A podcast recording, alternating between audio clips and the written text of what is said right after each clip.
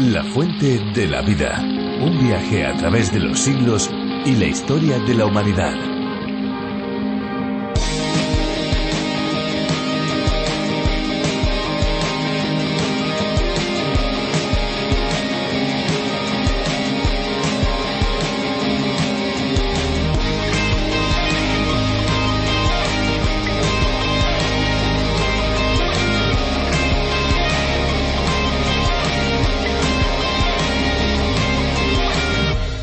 Los corales no son plantas, son realmente animales y unos animales muy fantásticos. Muchos de ellos se distinguen por las formas y bellos colores que adoptan. A primera vista se asemejan a rocas asentadas en el fondo marino.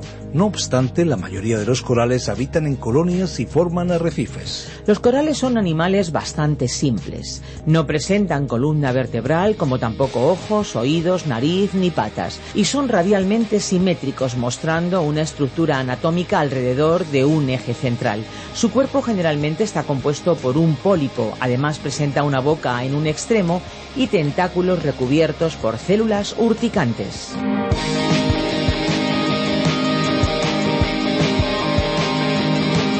Hola amigos, ¿qué tal? Soy Esperanza Suárez y junto con Fernando Díaz Sarmiento y todo el equipo les damos la bienvenida a La Fuente de la Vida, un programa en el que recorremos cada uno de los libros de la Biblia. El ciclo del agua es un circuito cerrado que se repite una y otra vez. Hay una evaporación que se condensa y cae en forma de precipitación, haciendo así que los ríos fluyan hasta llegar a los lagos, mares y océanos y vuelta a empezar. Pero sin embargo, por mucho que el proceso sea el mismo, no siempre desde luego se ve igual, pues las nubes, por ejemplo, cambian de forma y su curso habitual. De igual manera, aunque leamos en la Biblia una y otra vez las mismas historias, sabemos que cada vez será diferente y aprenderemos algo distinto, porque las circunstancias por las que pasamos son diferentes y porque Dios sabe en qué necesitamos poner nuestra atención y lo que necesitamos para nuestra vida diaria. Por otro lado, para entender lo que estos libros tienen para decirnos, debemos estar dispuestos a escuchar, no solamente con nuestros oídos, sino también con la mente y con el corazón. Eso es algo fundamental en la fuente de la vida. Si se ha perdido alguno de los programas anteriores o quiere escuchar este desde el minuto uno, les recordamos que pueden escucharlo a través de la web lafuentedelavida.com o a través de nuestras aplicaciones RTM360 o la fuente de la vida, también denominada a través de la Biblia. Antes de seguir con el programa de hoy, vamos a escuchar un tema musical.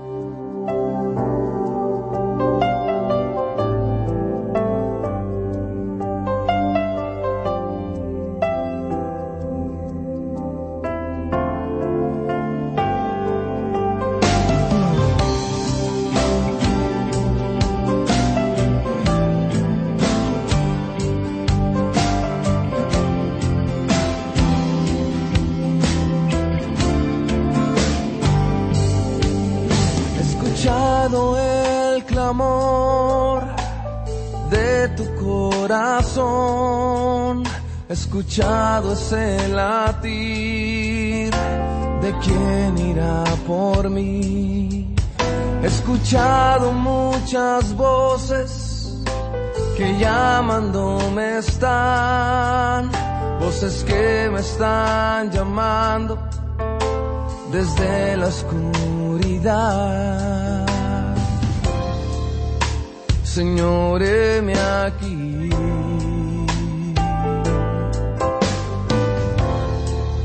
Envíame a mí.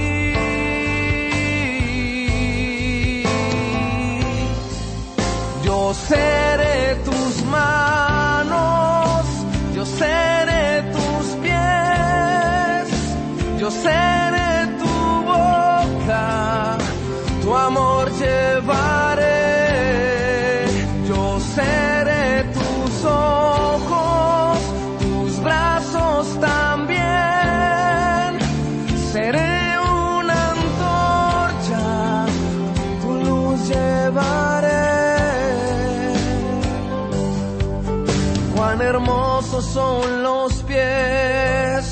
que anuncian tu verdad. Cuán hermosos son los pies de los que anuncian de tu paz. Cuán hermosas son las manos de los que con gozo dan. Cuán hermosas las rodillas de los que oran sin cesar. Señor, me aquí.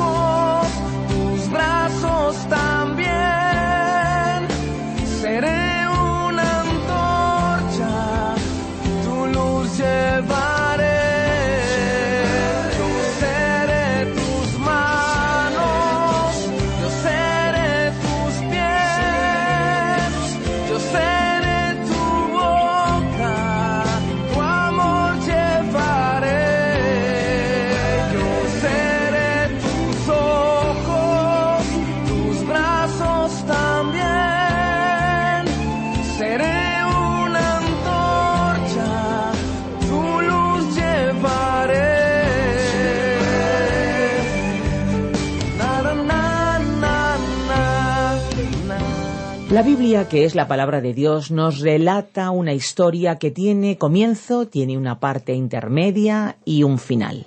Es la historia de un Dios amoroso que es rechazado por su creación, pero en lugar de desechar por esto a los seres que Él ha creado, Él decide tender un puente hacia la humanidad, un puente construido a través de la muerte de su propio Hijo Jesucristo.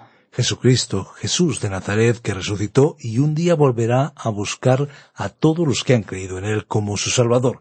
Es una historia de perdón, de rescate y de restauración como la que descubriremos hoy en el texto que vamos a estudiar. Pues sí, nos vamos a ir al capítulo 7 del libro de Zacarías, en sus últimos versículos, aunque también nos vamos a adentrar en el capítulo siguiente, en el 8. Antes de escuchar a Benjamín Martín, les recordamos nuestro número de WhatsApp, 601 20 32 65. Utilícenlo, escriban y llamen, pónganse en contacto con nosotros, 601 20 32 65. La fuente de la vida. Zacarías capítulo 7 versículo 12 al capítulo 8 versículo 3. Continuamos hoy, amigo oyente, nuestro viaje por el libro del profeta Zacarías y hemos llegado al capítulo 7. Habíamos finalizado el programa anterior con una pregunta muy importante que habían formulado un grupo de judíos que vinieron de Betel, personas que pertenecían a las llamadas diez tribus perdidas, y también habíamos mencionado que su pregunta revelaba un desconocimiento de Dios y sus dudas eran producto de su vida apartada de Él. Ellos ayunaban, de acuerdo con la ley, habían llorado y lamentado el recuerdo de glorias pasadas, cumplían los ritos y ceremonias de la religión, pero Dios no les había respondido, y el pueblo se preguntaba la razón del silencio aparente de Dios. Pero vino palabra de Dios al profeta Zacarías, y éste, como mensajero de él, les presentó el pensamiento de Dios de una manera muy clara. Cuando un corazón está bien, en orden y en paz con él, el rito o el cumplimiento de la ley también está bien. Pero cuando la condición del corazón está mal, en rebeldía, frío y calculador, el rito y las ceremonias no pueden ayudar. Todo depende del estado y la condición del corazón de aquel que se acerca a Dios. Y ese era el problema, que la vida de los que integraban el pueblo de Israel no estaba en sintonía con Dios.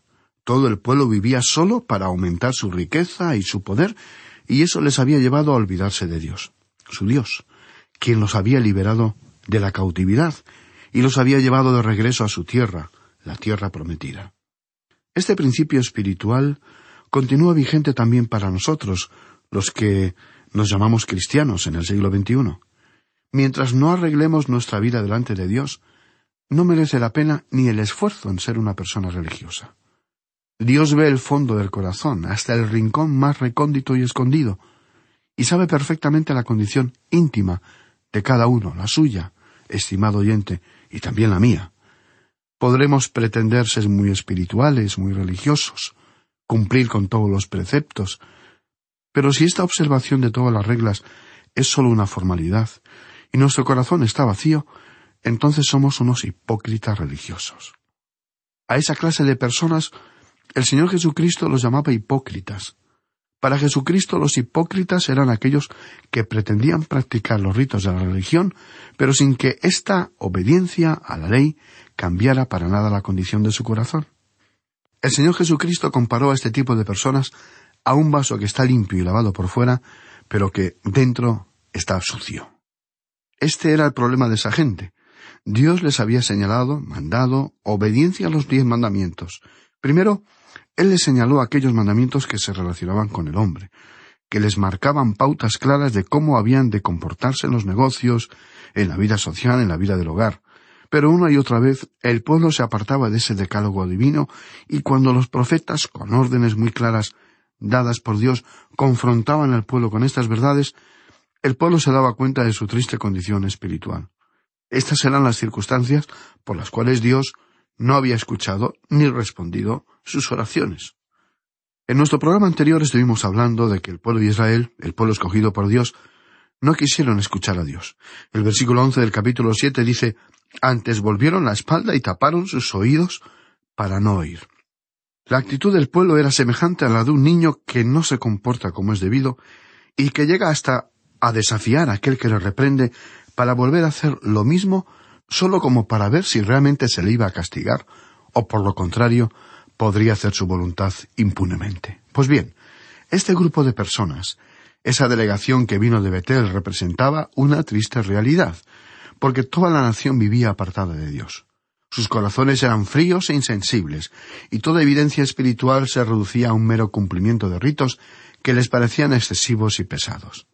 La verdadera razón por la cual Dios permitió que su amado pueblo escogido fueran llevados a la cautividad de Babilonia y que allí tuvieran que vivir por setenta años una vergonzosa esclavitud, no fue porque no tuvieran luz o les faltara conocimiento. Dios se había cansado de llamarles, advertirles y de marcarles los límites de su buena voluntad. Dios había enviado a los profetas que les habían transmitido los reiterados mensajes de amor, perdón, pero también de juicio.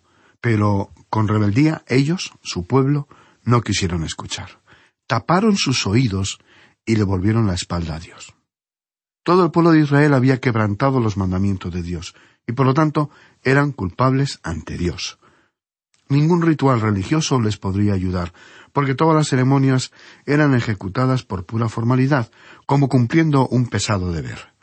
En el versículo doce de este capítulo siete de Zacarías, leemos Y pusieron su corazón como diamante para no oír la ley ni las palabras que el Señor de los ejércitos enviaba por su espíritu, por medio de los profetas primeros. Vino, por tanto, gran enojo de parte del Señor de los ejércitos.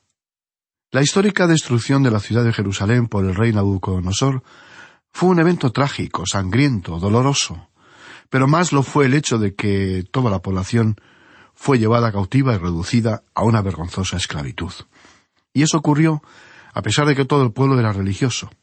No habían dejado de cumplir ciertos ritos y rituales, pero la triste realidad era que sus corazones estaban lejos de Dios.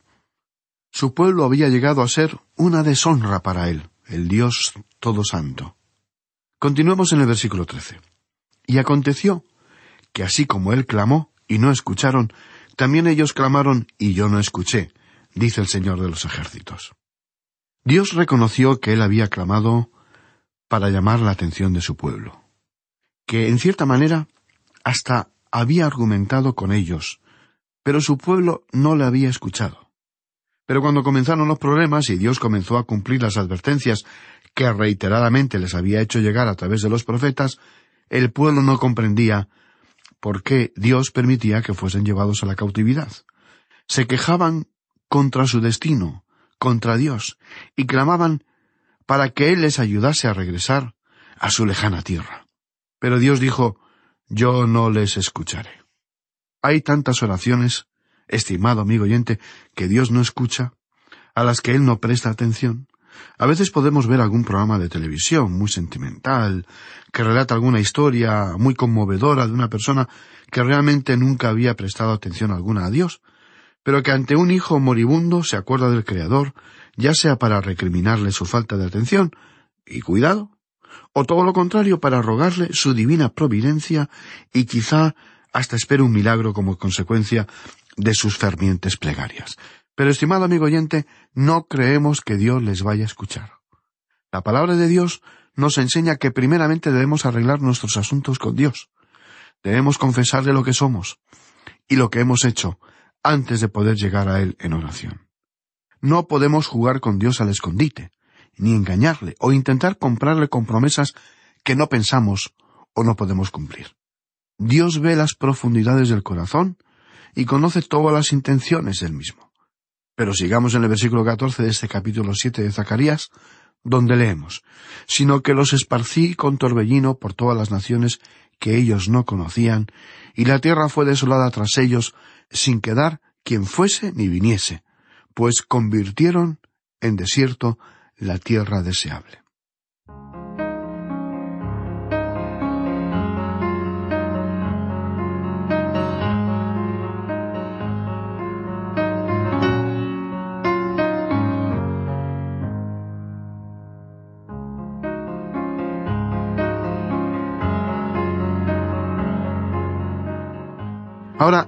Tomemos nota de esto, amigo oyente. Dios dijo que Él había convertido en desierto la tierra deseable. Él no solo había juzgado a la gente, sino que había juzgado a la tierra. Muchas personas que visitan la llamada Tierra Santa o Israel observan desilusionados grandes extensiones áridas y sin vegetación. ¿Y esta es la tierra donde Dios había prometido que iba a fluir la leche y la miel? se preguntan. Así era en tiempos pasados. Toda esa zona había sido un lugar muy parecido al jardín del Edén. Pero eso fue hace mucho tiempo. Ahora podemos encontrar campos llenos de rocas y piedras, todo muy seco y desolado. Pero antes sí había sido una tierra deseable, rica, fértil, un sitio deseable para vivir. Una de las pruebas de que las profecías no han sido cumplidas con respecto a esta tierra es el hecho de que esa región no ha sido restaurada aún. Sí, es cierto que miles de judíos ya han regresado a la tierra prometida por Dios, y que se les ha reconocido como una nación, el Estado de Israel, pero también es cierto que no han conocido la paz en esa conflictiva zona. ¿Podríamos llamar a ese lugar la tierra prometida en la situación actual en que se encuentra? ¿Podríamos culpar a Dios por las dificultades que pasan a diario? Pero, estimado amigo oyente, esa tierra que es desértica y desolada, a pesar de los grandes cambios que ha experimentado por la reforestación de grandes zonas y la utilización de las más modernas tecnologías para convertir la tierra seca en campos fértiles, toda esa región será algún día una tierra deseable. Con este pensamiento comenzamos ahora el capítulo ocho de Zacarías.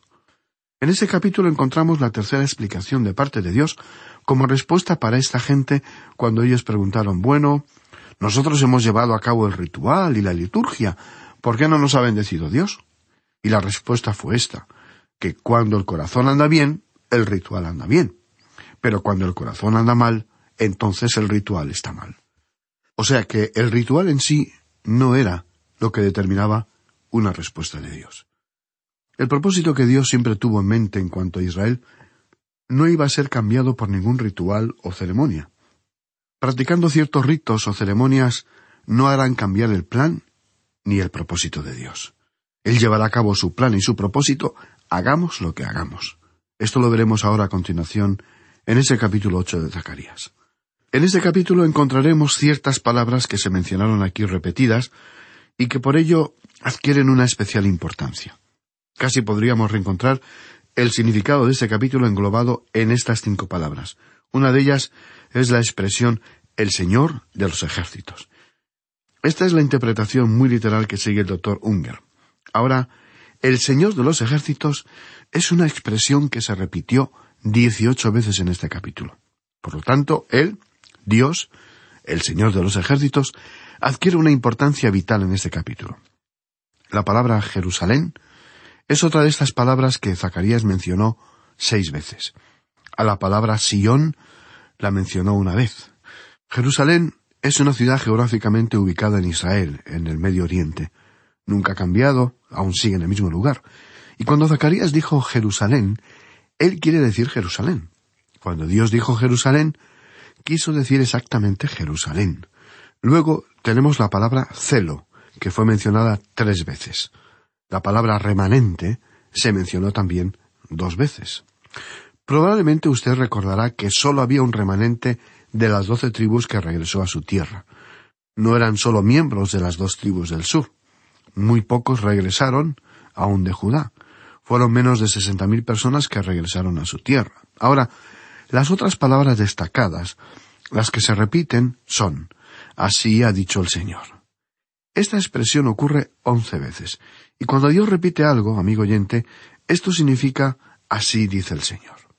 No es lo que nosotros podamos decir, o lo que diga algún otro hombre, sino que aquí tenemos lo que Dios está diciendo. A veces los temas que tratamos en este programa no es del agrado de todos los amables oyentes que nos sintonizan. Ahora, honestamente, no estamos transmitiendo este programa para llegar a ser populares. Porque si así fuera, cambiaríamos nuestro estilo y adaptaríamos el contenido del programa para que tuviera más popularidad. Pero lo que estamos tratando con cada lección que exponemos es enseñar la palabra de Dios. Pero en realidad es Dios quien lo está diciendo, porque nosotros solamente estamos leyendo lo que dice la palabra de Dios. Estamos recorriendo toda la Biblia, libro por libro. Probablemente es esa la razón por la cual el libro del profeta Zacarías no es muy popular, porque nos habla directamente al corazón y a la mente, y a la mayoría de las personas no les entusiasma escuchar ciertas verdades que incomoden. Pero también estamos agradecidos y a la vez muy sorprendidos de ver la gran cantidad de personas que hoy escuchan la palabra de Dios. Ahora, con este pensamiento en mente, Hemos entrado en este capítulo ocho de Zacarías. En este capítulo y especialmente en los primeros ocho versículos veremos que el propósito final de Dios no había cambiado en cuanto a su pueblo, a la nación de Israel, ni con respecto a esta tierra, como tampoco con la ciudad de Jerusalén. En estos tiempos, Dios todavía no está cumpliendo las profecías relacionadas con Israel. Hoy, en la actualidad, Él está ocupado con la Iglesia. Él está llamando para sí un cuerpo de creyentes para formar la Iglesia. Y la Iglesia e Israel son dos asuntos completamente diferentes. Creemos que Dios está en el proceso de separar y preparar a su Iglesia. Dios tiene su calendario. Dios es el único que sabe qué y cuándo ocurrirá. La palabra de Dios no nos informa cuándo o en qué momento Él quitará a la Iglesia arrebatándola de este mundo. Pero cuando Él haya finalizado esto, entonces Dios se volverá nuevamente hacia su pueblo. Y estas profecías que estamos contemplando hoy delante de nosotros están diciendo sencillamente en este capítulo ocho que el actual regreso de su pueblo a la tierra de sus antepasados, la tierra prometida, es en realidad sólo una sombra de lo que será un día. Pero Dios estaba diciendo aquí que este era sólo un presagio, un bosquejo en miniatura de aquel regreso a esa tierra y que ocurrirá en un futuro que sólo Él, el Dios soberano, conoce. Veamos entonces lo que dicen los primeros dos versículos de este capítulo ocho de Zacarías. Vino a mí palabra del Señor de los ejércitos diciendo, Así ha dicho el Señor de los ejércitos, celé a Sión con gran celo y con gran ira la celé. Cuando Dios habla de ser un Dios celoso, estimado amigo oyente, no es equiparable a los celos de un hombre celoso. Pero sí nos indica que Dios piensa de la misma manera. Nos da cierta pena escuchar a una mujer decir, ¿sabe? Mi marido no es celoso.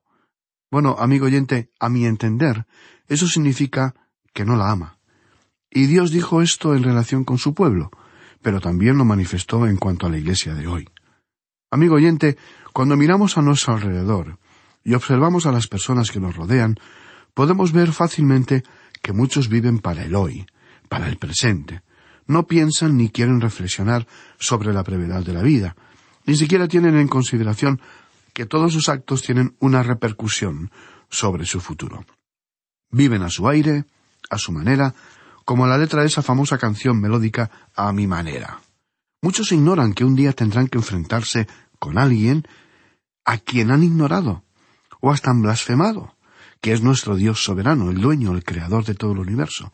Es terrible pensar que Dios desde el principio de la humanidad ha querido tener un contacto personal, ha deseado tener comunión con sus criaturas, a las que creó a su imagen y semejanza, y sin embargo, Dios ha recibido y sigue recibiendo tanta indiferencia y hasta desprecio o las más injustas acusaciones.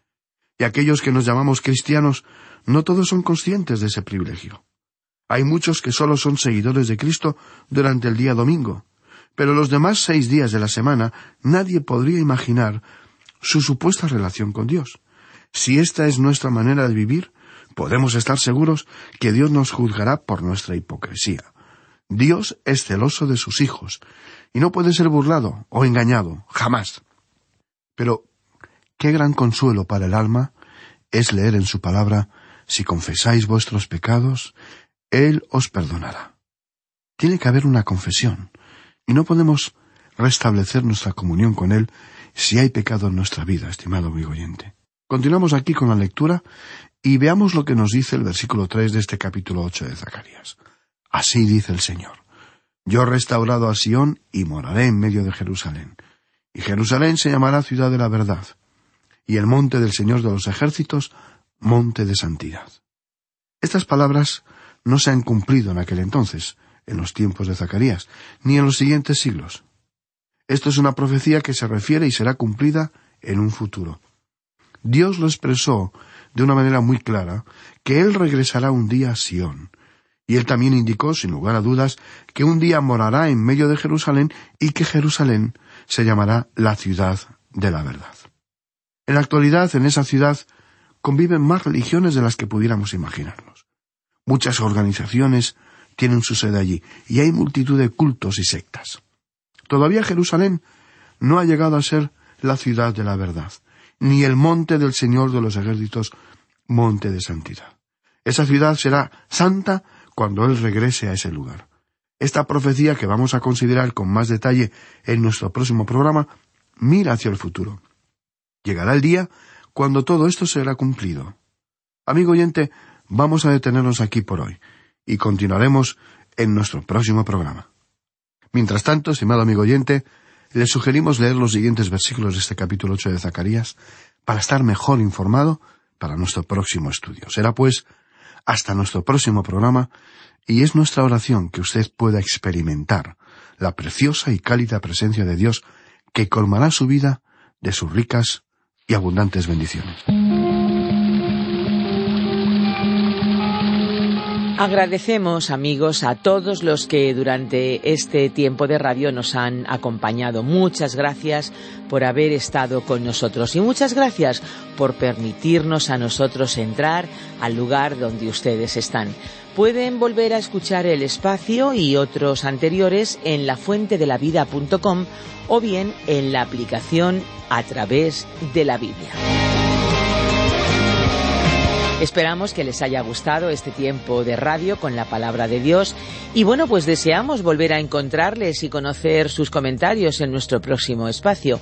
Nosotros aquí vamos a seguir preparando, trabajando y dispuestos para seguir en contacto con ustedes. Les decíamos al principio que si tienen dudas, si tienen preguntas, si tienen sugerencias, pueden ponerse en contacto con nosotros en nuestros números de teléfono 91 422 0524 o bien el 601 20 32 65. Recuerden que si llaman desde fuera de España deben pulsar el prefijo más 34. Y si desean escribirnos, si desean enviarnos un correo electrónico, lo pueden hacer a la siguiente dirección info arroba radioencuentro.net info arroba radioencuentro.net Amigos, aquí estaremos preparados para acompañarles en nuestro próximo espacio. Y hasta entonces esperamos que recuerden una verdad muy importante que no podemos dejar de decirla. Hay una fuente de agua viva que nunca se agota. Beba de ella.